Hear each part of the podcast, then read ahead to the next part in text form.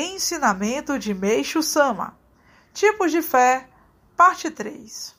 Fé passiva é a daquele que vive agradecendo, dando a impressão de ter grande fé, mas não chega a pensar na salvação da humanidade, que é o objetivo de Deus.